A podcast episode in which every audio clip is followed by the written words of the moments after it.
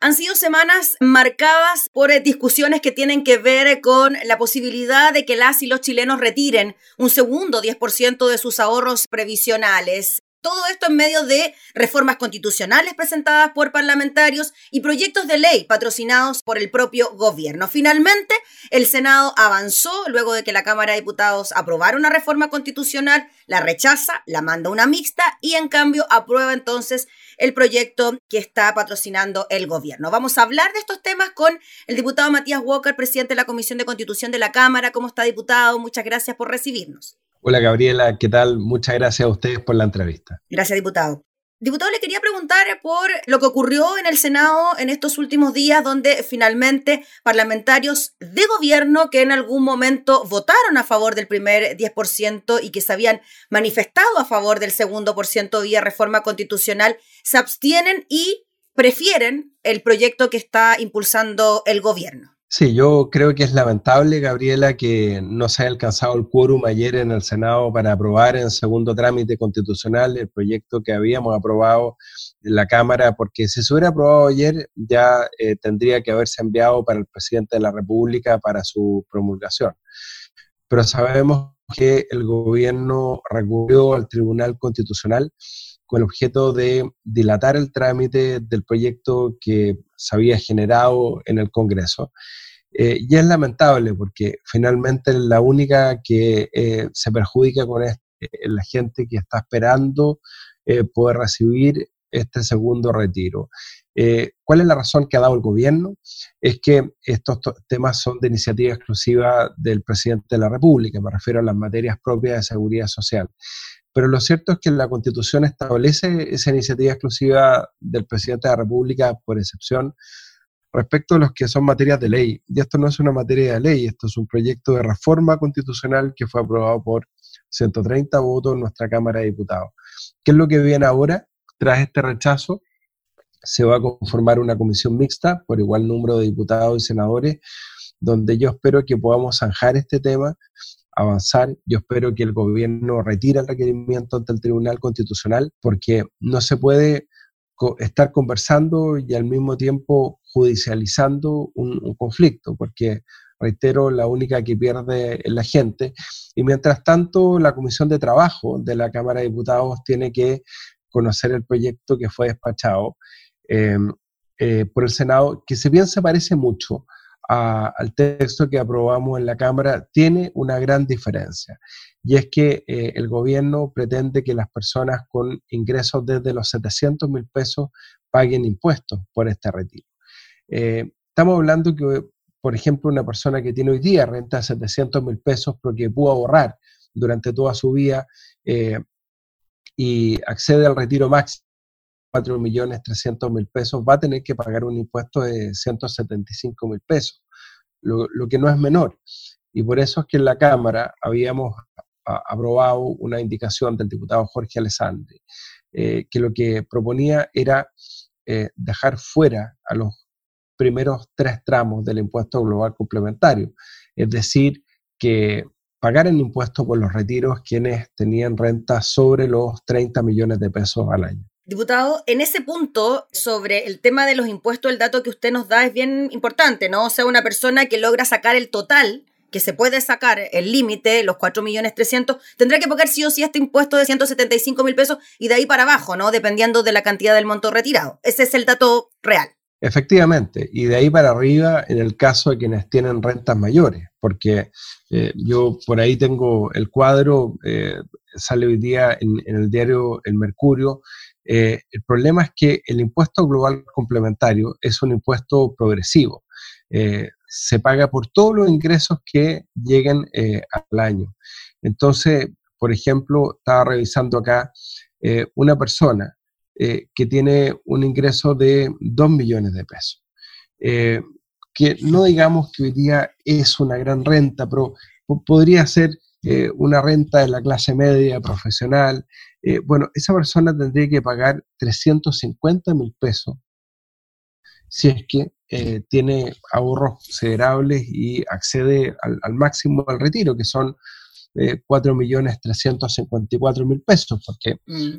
Por suerte, una de las cosas que se logró reponer en el Senado es el monto máximo 150 UF. El gobierno lo quería dejar en, 100 UF.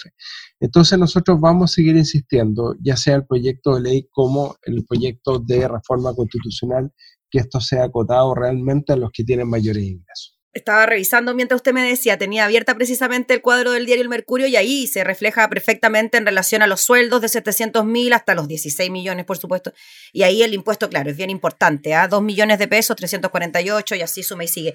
Diputado, y en relación a lo que usted nos comenta, ¿Cómo cree usted que se va a zanjar este tema? Porque usted decía, ojalá el gobierno retire el requerimiento del Tribunal Constitucional mientras se discute, pero en paralelo se va a seguir discutiendo el proyecto del gobierno. ¿Cómo se va a seguir haciendo aquello? Si es que hay una comisión mixta, ¿se podrá resolver aquel proyecto, el que presentaron los parlamentarios, mientras el gobierno sigue con su requerimiento en el TC? Bueno, efectivamente, Gabriela, el tema es muy complejo porque eh, respecto al proyecto de ley, solo el gobierno puede presentar una indicación para establecer una exención tributaria. En materia de ley, el gobierno tiene iniciativa exclusiva para establecer impuestos, modificarlos, suprimirlos, establecer. Entonces, la única manera en que se podría establecer un corte en una remuneración mayor, por ejemplo, la indicación del diputado Alessandri, dos millones y medio de pesos, es el eh, que sea iniciativa del gobierno. Eh, así que bueno, yo espero que podamos en definitiva eh, convencer al gobierno de no seguir judicializando este conflicto en el Tribunal Constitucional, llegar eh, a un acuerdo. A mí me da lo mismo si al publicarse la ley sale el nombre de los parlamentarios, sale el nombre del presidente de la República. Ese no es el tema. El tema es que esto sea sin letra chica. Y hay otra cosa que a mí me causa preocupación, prefiero decirlo ahora, y es que el proyecto de ley del gobierno puede ser eh, aprobado en el Congreso, puede ser objeto de veto presidencial. Este es un presidente que le gusta mucho vetar los proyectos que envía el gobierno, pero que después el Congreso los modifica. Y eso es una contingencia también, que podría conspirar contra el anhelo de la gente de poder eh, ejercer este derecho al segundo retiro antes de las fiestas de fin de año. Diputado, pero lo que se ha pensado, incluso desde parlamentarios de la oposición, es que, claro, es preferible tener un retiro sea como sea. Por lo tanto, aquí el escenario tendría que ser el, siguiente. El gobierno presiona con ir al TC, con el retiro impulsado por los parlamentarios, presenta el de él, pero con este impuesto, e, e, esta condición de la que ustedes no, no están de acuerdo. Entonces, ¿ahí qué podría ocurrir? Que ustedes dijeran, ok, nosotros vamos a seguir votando por el proyecto del gobierno porque sí o sí va a entregar el 10% o van a presionar para que el gobierno retire la indicación de su propio proyecto? Vamos a insistir por las dos vías. Yo creo que no podemos confiarnos en el proyecto del gobierno. Eh, porque la desconfianza, yo creo que ya a esta altura ni siquiera es nuestra, es de la ciudadanía. Eh, y tenemos que seguir insistiendo para que eh, en la comisión mixta avancemos el proyecto de reforma constitucional. Y yo esperaría además que el Tribunal Constitucional se pronunciara. Lo que estamos defendiendo son nuestras atribuciones eh, en ejercicio de lo que se denomina el poder constituyente derivado, que conserva el Congreso nueva constitución, el Congreso mantiene un poder constituyente y puede presentar eh, y aprobar reformas constitucionales, por supuesto, con un alto quórum. Entonces, yo para asegurarnos y, llegar a lo que la ciudadanía está pidiendo, avanzaría en paralelo en los dos proyectos. Ahora, diputado, para cerrar y en relación a la presentación del gobierno ante el Tribunal Constitucional, ¿qué justificaciones podría dar el TC frente a un proyecto que primero es una reforma constitucional y segundo, cuando el gobierno impulsa uno de características muy, muy similares, ¿dónde estaría ahí la inconstitucionalidad? Porque lo presentaron los parlamentarios y no el Ejecutivo, a pesar de ser una reforma constitucional. Claro, yo estoy seguro, Gabriel, el constitucional, a pesar de ser de tener una composición hoy día muy proclive al gobierno. Recordemos que la presidenta del Tribunal Constitucional fue jefa de gabinete del presidente Piñera en su primer gobierno. Tenemos un ex diputado de la UDI, como Cristian Letelier, como ministro del Tribunal Constitucional.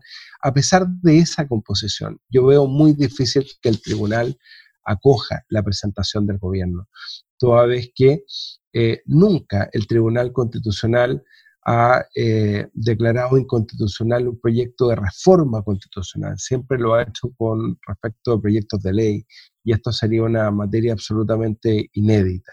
Entonces yo confío que el Tribunal presentación del gobierno, a pesar de la composición que tiene ese tribunal que ha sido tan cuestionado en muchos fallos, cuando aprobamos la reforma laboral, el gobierno de la presidenta Bachelet, o cuando aprobamos la reforma al SENAC para darle más atribución a los consumidores. Finalmente el Tribunal Constitucional termina desnaturalizando esos proyectos que soberanamente aprobó el Congreso Nacional. O sea, más que zanjar, podría retrasar claro. ¿no? el tema del 10%. Y yo creo que usted bien lo dijo, el, gobierno lo hace con un ánimo dilatorio para negociar, para presionar y para decir, mire, acepten mi proyecto, aunque sea cobrando el impuesto a las personas que ganan desde 700 mil pesos, porque si no, eh, el Tribunal Constitucional va a dilatar el proyecto y las personas no van a poder ejercer el derecho al segundo retiro antes de fin de año. Muy bien, pues diputado, ¿la próxima semana se vería entonces el proyecto del gobierno en la Comisión de Trabajo? ¿Pasaría también por constitución? No, eh, porque como es materia de ley, se va directo a la Comisión de Trabajo y tiene que citar la presidenta de la comisión, la diputada Gael Yomans, apenas se dé cuenta en la sala. Yo, bueno, mañana tenemos sesión, eh, porque tenemos el día sábado sesión. Eh, para aprobar lo que dice relación con el informe de la Comisión Mixta de Presupuesto. Entonces, probablemente ahí en la sala se va a dar cuenta del informe del Senado y ya va a estar en condiciones el proyecto de ser visto en la Comisión de Trabajo. Muy bien, pues diputado Matías Walker, le agradecemos enormemente por su tiempo, que esté muy bien, que tenga buen día. Gracias, Gabriela, que tenga buen día usted también. Gracias. Chao. El diputado Matías Walker, presidente de la Comisión de Constitución, hablando entonces sobre la posibilidad de que los chilenos tengan un segundo retiro del 10%.